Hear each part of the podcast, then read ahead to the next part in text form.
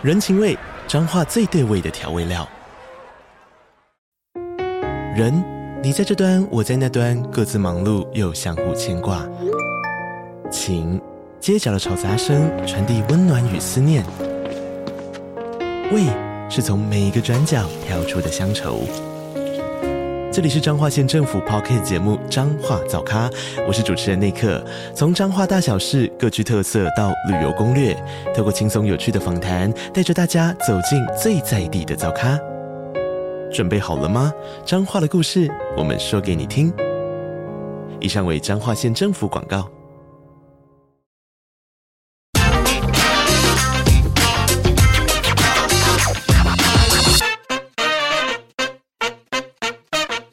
Hello，大家好，欢迎收听经济轻松聊，我是主持人经济日报数位总监徐木君。今天我们很开心邀请啊、呃，我们这次负责这个呃军工产业专题的数位制作人王玉伦来和大家聊一聊。诶，我们欢迎他来到我们的节目。各位听众，大家好，我是玉伦，很高兴这次来跟大家分享中科院的一些报道，谢谢。诶，玉伦，这次这个今在我们这个呃。专题里面，它是做了一个整个我们台湾的一个军工产业的介绍哦。那其实，在这个专题里面，还有一个很大的亮点哦，就是我们这次它进入职级这个台湾第一家的国际级军工机构哦，呃，也就是这个国家中山科学研究院哦。其实这个名称我们过去呃可能不太熟悉，但是大家讲到中科院，可能就会。呃，大家会听到这个名称哦。那中科院其实它是荣获这个二零二二年评鉴全球军工企业的第六十名哦，等于是说在这个呃全球的军工产业百大里面哦，我们是第一次有这个呃我们台湾的一个呃机构进入了这个排名哦，所以算是这一次这个我们军工专题里面一个很大的亮点哦。那中科院是台湾自研国发国防武器的重要单位。那就近这个中科院里面哦，因为我们这次是有进入真正的进入到中科院去呃采访哦，把这个我们想要知道的东西，想要知道的现在的一些呃呃一些秘密的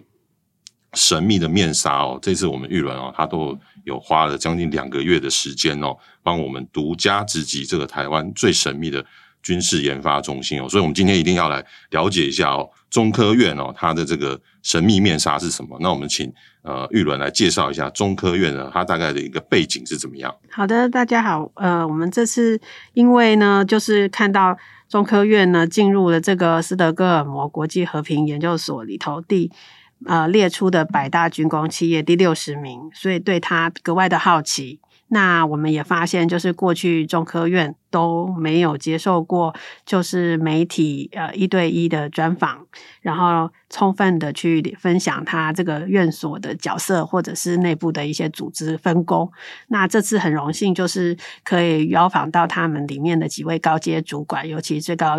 然后长官是营运长简定华先生，那也非常高兴。那不过呢，这个专题呢做起来格外的辛苦哦，因为就是呃，从邀访到访到这个过程中间，就是其实有很多的一些。规范，然后还有就是申请流程要跑，其实也可以非常感受得到，就是为什么做军工产业这么辛苦哦。就是其实有因为涉及国家机密啊，或者是一些资讯的安全性，所以呢有很多的层层的一些申请流程需要去遵守啊，然后去去跑流程啊，做说明啊。那甚至当我们就是真的前进，就是采访团队前进那、呃、中科院的时候，我们是前进他的龙源院所也。那在这个龙门院所前面呢，也必须做很多的一些证件的登记跟审查。它是在就是龙潭的这个基地嘛，哦。对对对，那而且其实这个基地哦，要开车进去的时候，其实路边其实还蛮原始风貌的，其实也是蛮神秘的一个地点。所以它其实呃，跟一般的这些呃研究院，尤其像是航空所比起来，在市区里头比起来，这个龙门院院所其实是非常的隐秘的。那我们其实进去这个采访的时候呢，也发现就是说，其实呃，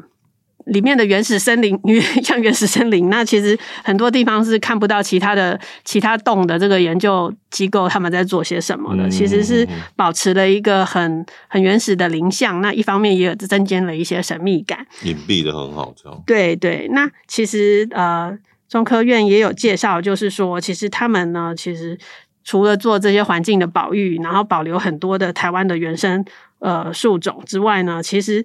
因为当初在设立的时候是做一些武器的研发，所以呢，武器研发一方面有一些资讯安全性，一方面又是因为像一些武器炸药啊，可能有一些安全性的问题，嗯、希望不要扰民或者是影响到民生，所以都选在比较偏僻的地方。对，那这些偏僻的地方，也就是现在院区的坐落位置了，所以。呃，这是一个蛮特别的现象。那还有一个，就是因为在中科院呢，必须做到一些保密防谍嘛，所以说在治安的管控上也是非常严格的。呃，就是中科院服务的同仁呢，他们的电脑呢都是中科院配给的，那里面都有就是呃 USB 啊，什么都是会帮你锁起来的，所以其实资讯是不可以下载带走的。那电脑也不可吸出。那在可以吸入吗？可以可以登记吸入，哦、那呢？再来就是说，他们有一些就是机叫机敏区，其实是完全没有通讯讯号的，所以你带任何的装备进去，其实都收不到讯号，你也传不出来。嗯、然后呃，进去服务的同仁呢，他手机呢都必须下载一个他们中科院必备的 APP，这个功能就是会帮你把你的手机。蓝牙跟相机的功能直接关闭，那当你进入院区的时候就会启动，所以你也不可能在院区里头拍什么照片传出来。也就是说，其实做这次专题还蛮特别的事，所以我们在做专题的时候都要挑照片嘛。嗯，其实，在资料库啊，或者是说，其实院区的一些外面的这个网络社群，其实几乎看不到什么呃很特别的照片分享出来。嗯，其实我们其实经过审核的。对对对对对，所以嗯，这是蛮特别的一个部分。嗯嗯，我大概介绍一下中科院哦，就是说它是在一九六五年呃所成立的哦。那它现在董事长是这个我们现任的国防部长邱国正哦。那他现在是属于就是行政法人。那成立的目的就是要做这个国防科技的研发机构哦。那他他现在就是做一些国防科技的主要武器装备的研发，军民。通用科技的，还有国内外科技合作跟技术，还有国防科技人才的一个培育哦。那刚刚前面讲的都是做的是一些研发的工作哦。它的人力编制非常的惊人哦，它里面是有有超过万人的规模哦。那二零二一年的营收是达到十九点七亿美元哦。那二零二零年的时候营收是十八点一亿。亿美元哦，那现在目前就是我们刚刚提到的，它现在是在二零二一年的时候，它是在全球百大军工企业的这个第六十名哦。那毕伦接接下来就是说，那像刚刚我们讲的，它的这个治安规格非常非常的高哦。那那可见就是说，里面呃，它既然会呃过去都没有不曾让人家采访过，所以它里面的这个。呃，一定是很多事情是没有办法揭露的哦。不过就我们这次来看，其实我们其实也是想要了解说，中科院呃，对于我们一般人来讲相当的陌生。那它到底是怎么样子的一个神秘的机构？那它的嗯、我们刚刚有介绍，就是说它其实都在做研发。那它到底自主研发的能力现在的情况是怎么样？好的，嗯，其实中科院第一个让大家可以社会大众想到，其实可能是飞弹的研发哦，因为台湾其实嗯曾经被国际媒体评选为就是全球飞弹密度第二大的一个地区，那第一大就是以色列，也就是说，其实台湾有充分的这个飞弹自主研发能力，那其实关键机构就是中科院，那根据就是。统计的话，其实像是呃这个飞弹的自制率啊，其实台湾是有九十五趴的。那也就是说，其实几乎就是可以完全自己制造了。那在无人机的自制率也有六九成以上。那国机国造的自制率大概就是五十五趴左右。国建国造的部分也有五十二趴，那其中中科院其实都扮演一些关键的系统、嗯、作战系统啊，或者是资讯系统，或者是甚至雷达呀这些的一些关键角色。那呃，我们这次其实也有去看到，就是说呃，为什么它可以入选这个百大的国际精工企业第六十名哦？其实它里面有一些特殊的意义，就是因为我们台湾在军工产业呃国防预算的这个呃提拨上，其实是逐年增加的。那就是去年的时候已经突破五呃。加上特别预算的话，去年跟今年都突破五千亿元。那其实呃有很大一部分就是国防部会委托中科院来承接这些专案。那也就是说，中科院的营收就越来越高了。那也是因此，所以它就是可以首度进入全球百大。相信今年也有机会可以再更上层楼。是，所以这里面提到的就是说。呃，它的一个研发实力跟研发能量，其实是每年在一直增加当中哦。那其实我们大家比较关切的是说，那中科院既然它里面的那个员工人数这么多，然后研发的这个能量这么的大，那它到底就是它研究出来之后，它要怎么样子将它的这些研发能量就是试出来？那它现在是有哪一些的任务在身上吗？嗯，好的。我们这次专访到就是中科院的营运长简定华，那他其实有介绍中科院有两大专呃关键的任务，一个除了就是刚刚说的承接军用的武器研发专案，第二个责任就是要将这些呃先进的技术技转民间商用化。那这两个核心任务过去其实是一半一半的发展，不过最近五年呢，因为国防部委任的这些案子越来越多，所以呢，前面这个军用武器的开发上面其实是中科院最近最全力发展的项目。那技转民间就变成是行有余力，现在才是把这些科技经验去转化成民生用途。那其实虽然他说现在是行有余力，其实在中科院啊，他。在这个民间产业背后，其实做了不少贡献，只是他们很低调。他们自己常说，就是就是做而不说。所以很多的民间现在有很多的军工企业，它的背后其实都有中科院的一些技术移转。这个是我们这次采访有发现的。嗯，那再来就是说，中科院其实它在就是呃。转型成就是行政法人之后，其实他就是呃有自己的一些自主任务嘛。那他就是在民国八十几年开始，其实就开始去参加一些国际的国防或军工产业会展，去宣扬一下台湾的这个中华民国的这个军工研发实力哦。那这个。参展的意义呢，其实就是希望说国际可以关注肯定，然后其次也希望能够就是跟国际的一些军工企业能够有一些接轨接触，看表达就是能够有一些技术合作的机会。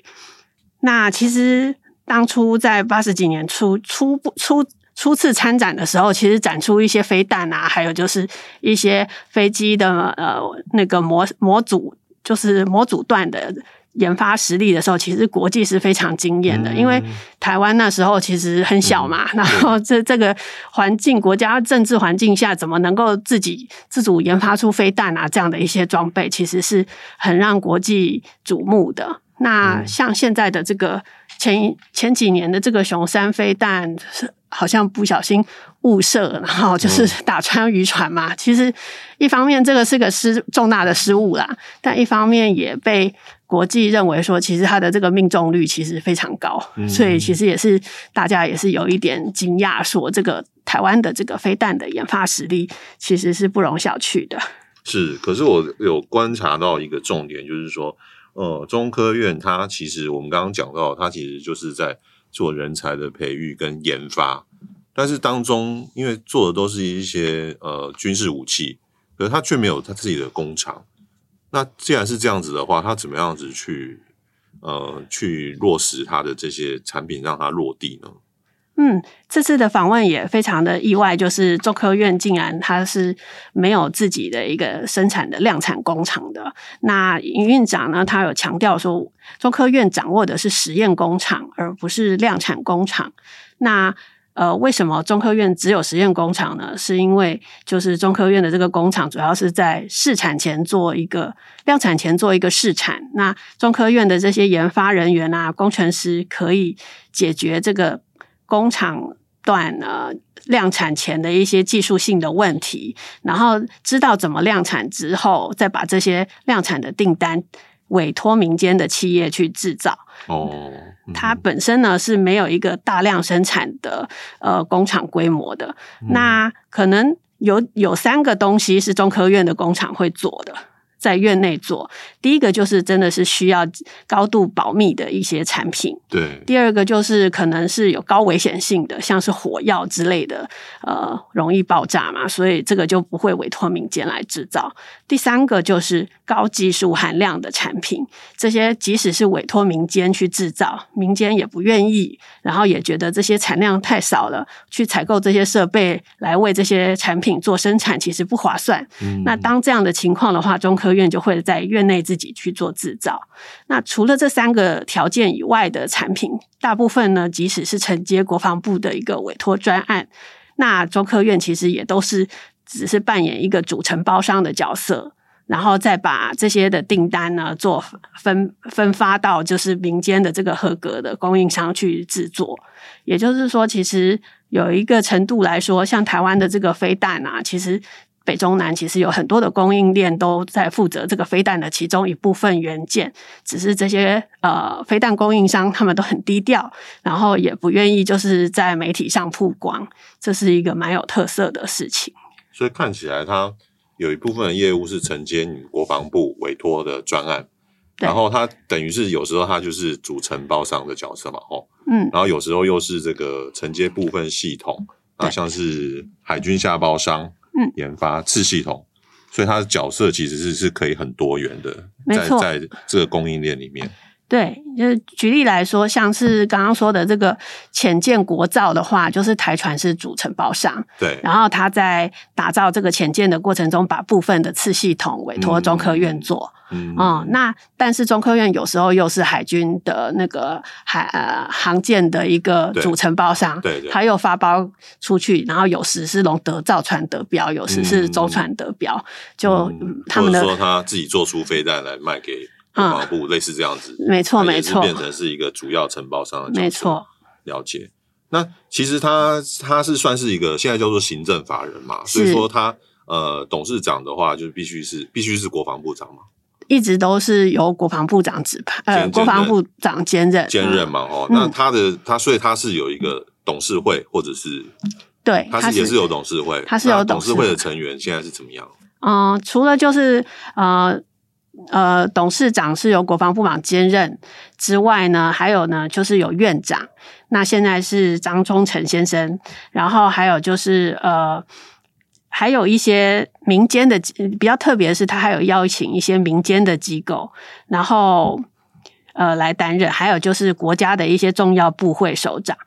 那呃，像是经济部次长，然后国科会的副委员。副主委，嘿，都是董事。那他这几年呢，因为就是希望能够广纳一些民间的专家的意见哦，然后协助这个行政法人的经营效率，还有就是成本管理可以更好。其实还蛮特别的，就是他们有邀请一些就是民间社会人士的一些呃有有名望的人来担任，像呃上一届的话就有沈荣金，然后童子贤。合作的董事长童子贤都是董事，嗯、那不过在四月份的时候，刚好就是一个董事会期的卸任，所以新任的董事的话，像是有一些像黄曙光，就是这个国建呃潜舰的主导者，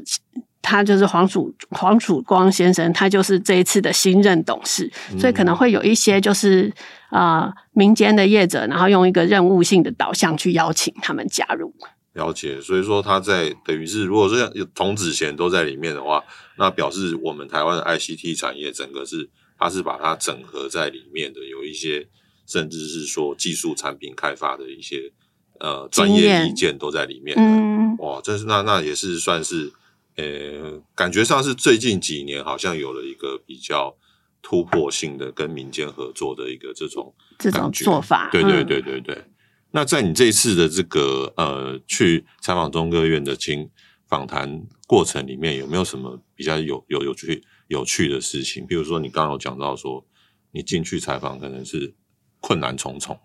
嗯，然后很多东西都不能带，对，那可以带录音机吗？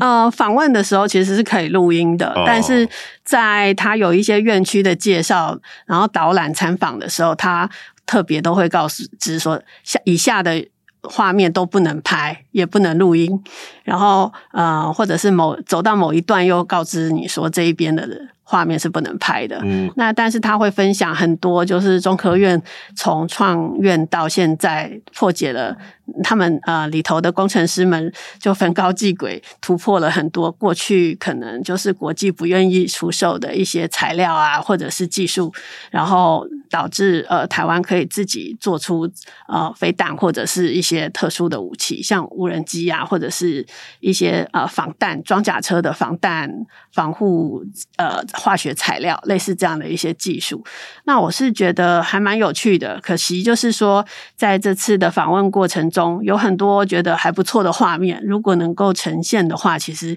更让读者可以身临其境。只是说，嗯，这个也就是可能国防机密嘛，所以这个在这个、嗯、这个前提下的话，可能我们能够揭露的部分有限，就是国家呃能够。发展的材料啊，或者是技术的推进，能够听得到，觉得很不错。可是啊、呃，没有办法很完整的全部带到这个专题里头来。嗯嗯，所以玉伦刚刚已经有提到一个重点哈。如果说大家要看到中科院。比较细部的，就只有在经济日报看了，一定要看我们这次的专题。所以，呃，听众朋友，如果说你们有兴趣的话，一定要去搜寻啊、我们这次玉伦这个专题哦。专题的名称我再讲一次：首列全球百大军工企业，中科院独家直击哦。那你只要打关键字“中科院”，就可以去看到我们这次玉伦的这个大作哦。那接下来我们就是想要聊到，就是说，其实玉文这次他。也是有访问到一些中科院他们这些呃未来哦，中科院其实他们呃一些任务哦，到底是什么哦？比如说呃在订单方面哦，呃其实其实他这次呃中科院也是有跟我们呃谈论到说呃相关的订单的一个情况哦。那因为中科院其实现在以他的人力呃规模还有它的营收规模，那在台湾的产业来讲，军工产业来讲。呃，整个军工产业或许或许可能在台积电是一个第一座护国神山之后，有没有可能再成为我们台湾下一个护国神山？其实大家都蛮喜欢，蛮喜欢知，蛮想要了解说，我们台湾下一个护国神山到底是谁？哦，那现在其实啊，所有的专家都在找，那会不会就是我们的呃国防产业、军工产业？呃，玉伦你怎么看？中科院它其实哦，是一年能够试出的这个供应链。试单的家数超过四千家，也就是说呢，它旗下能造福的这个民间企业非常多。那其实它就像是一个技术宝库，也是。你这次有用到一个名称啊？嗯，也就是说，达摩院吗？对，因为它其实里头呃研究的领域非常广哦。然后从他自己呃云院长他自己说要从水下到太空。然后呃，从那个陆地到海上，他等于是说呃无所不包。那这个技术的广度，其实可能是台湾这个研究机构里头是不输不呃数一数二的。那他的这个呃呃，包括像是一些基础科技研究跟应用应用科技，那这个领域。呃，就是跨度非常大，也就是说，它的技术层次很多，那它能够民间能够去挖宝的技术也很多，所以呢，其实蛮多，它透露的蛮多一些呃企业现在都跃居这个军工产业的明星，那其实背后其实都是拿他们的技术再去加一步加深去研发而来的，那呃。像是台湾现在有很多的什么储能大厂啊，其实听说，其实早期的储能技术一开始也是中科院这边的一个技术能量啊。那当初他们是作为一个军用的储能发电的一个系统，那后来就被民间企业拿去作为一般的这个呃民间的发电储能柜。那其实是蛮有趣的。那像是台湾现在的这个雷很知名的一些雷达的这个通讯晶片厂商，其实当初也是中科院的技术扶植。嗯、那比较能够授权讲的啦，就是现在呃中科院愿意可以去让我们分享的是，像是呃卫浴品牌，就是这个呃脸盆啊、马桶大厂合成，合成，他们其实也是做这个陶瓷精密呃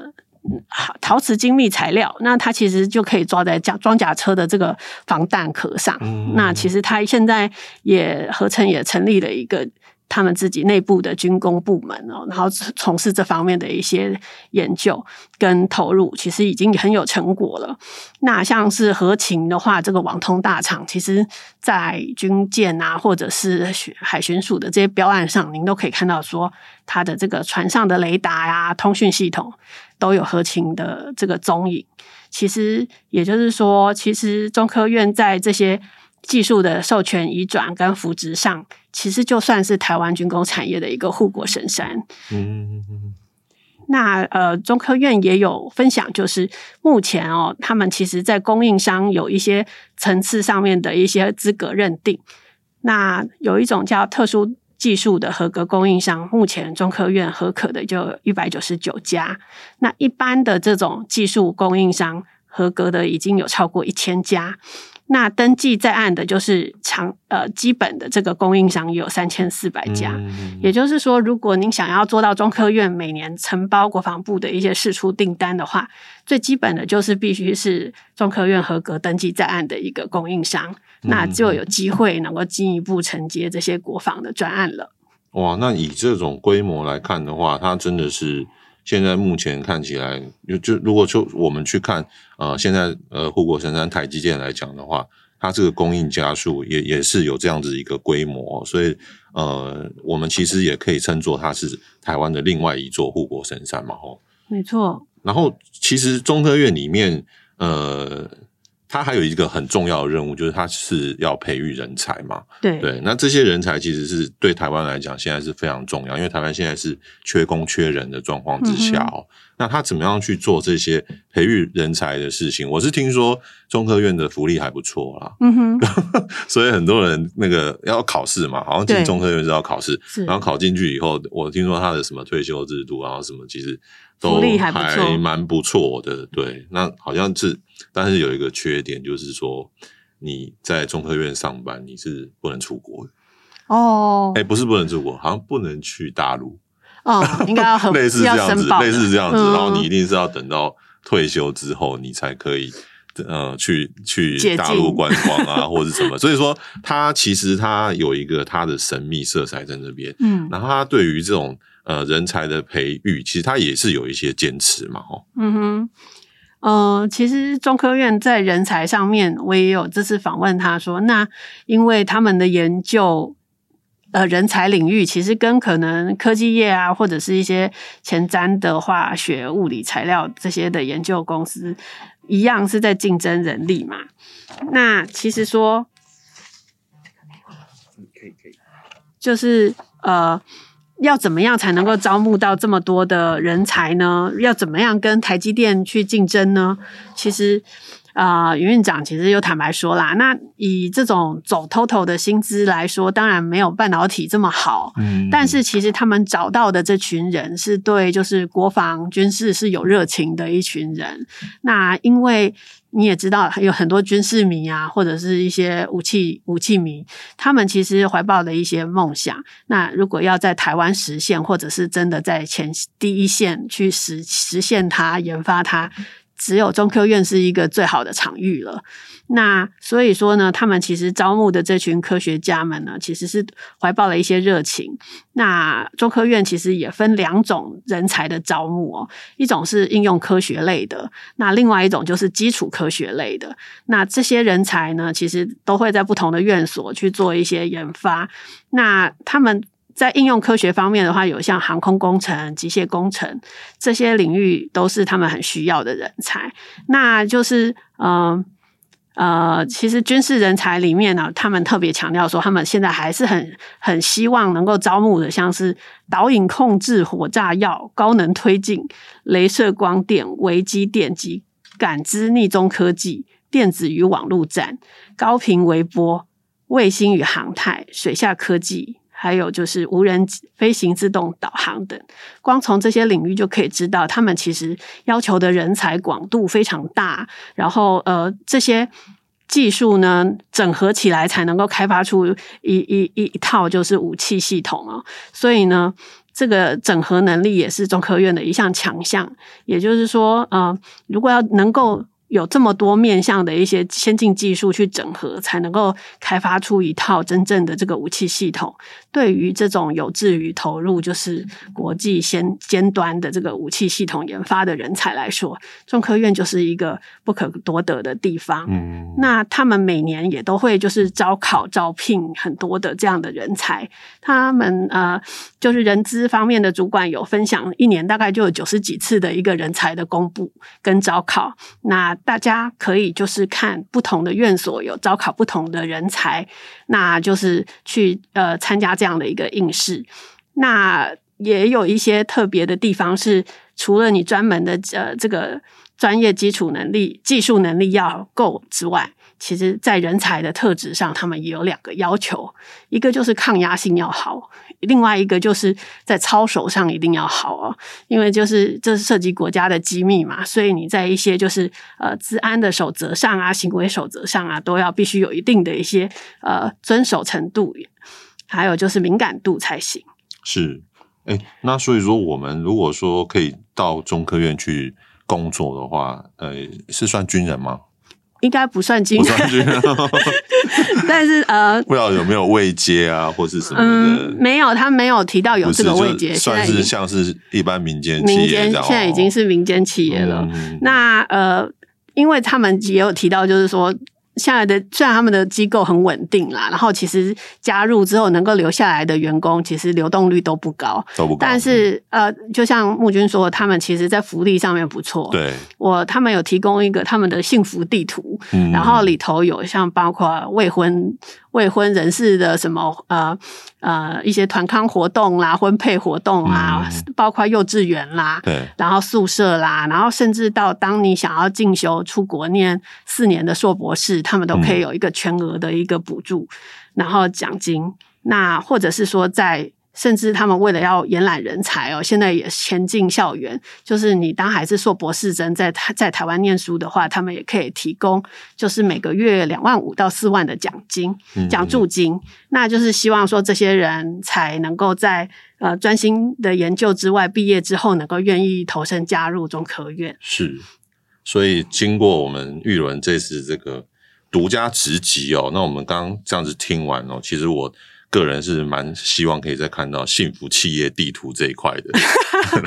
然后再直击一下它到底它到底里面的福利是有多好。呃，所以说呃，从我们这样以上讨论的这些内容来看哦，其实中科院它现在哦，它的重要性就是除了说它是全球百大。呃，军工大厂之外哦，其实它对台湾的整个一个国防力哦，它是有一个指标性的作用。那其实过去国防的这些研发，可能在一般的民间，它可能不是不是一个很透明的，呃，就是不是一个人人可以参与的呃处所。但是现在，因为整个政府的政策，我们要提升我们的国防的这些实力哦，所以其实我们透过中科院哦，它就是像一个呃。呃，练练这种很高强武功的达摩院一样哦，它其实是可以汇聚我们呃整个台湾所有的一些科学家的一个能量在里面哦。那中科院它就是扮演在里面，就是居中，它可以提供这些呃很好的研发素材、很好的研发能量的地方哦。所以我们这次就是。呃，这个这个中科院的专题，直击专题，如果说呃各位听众你没有去看我们育伦的报道，那就很可惜了哦。因为其实中科院它真的是一个很值得大家关注未来啊、未来几年内你很值得关注的一个国防很重要的一个呃产业哦，很跟公司哦。那今天我们很谢谢玉伦来的节目跟我们分享哦，希望对听众朋友们有所帮助。如果有兴趣，都可以到我们经济日报的网站阅览文章。经济日报推出的数位订阅内容里面有非常多国内外产业的深度报道，有兴趣的听众朋友欢迎订阅阅读。喜欢我们的节目，也不要忘记给我们五颗星的评价。如果有任何想听的题目，或是对本集节目有什么问题，都欢迎在底下留言或是来信告诉我们。谢谢玉伦，今节目到这边，谢谢。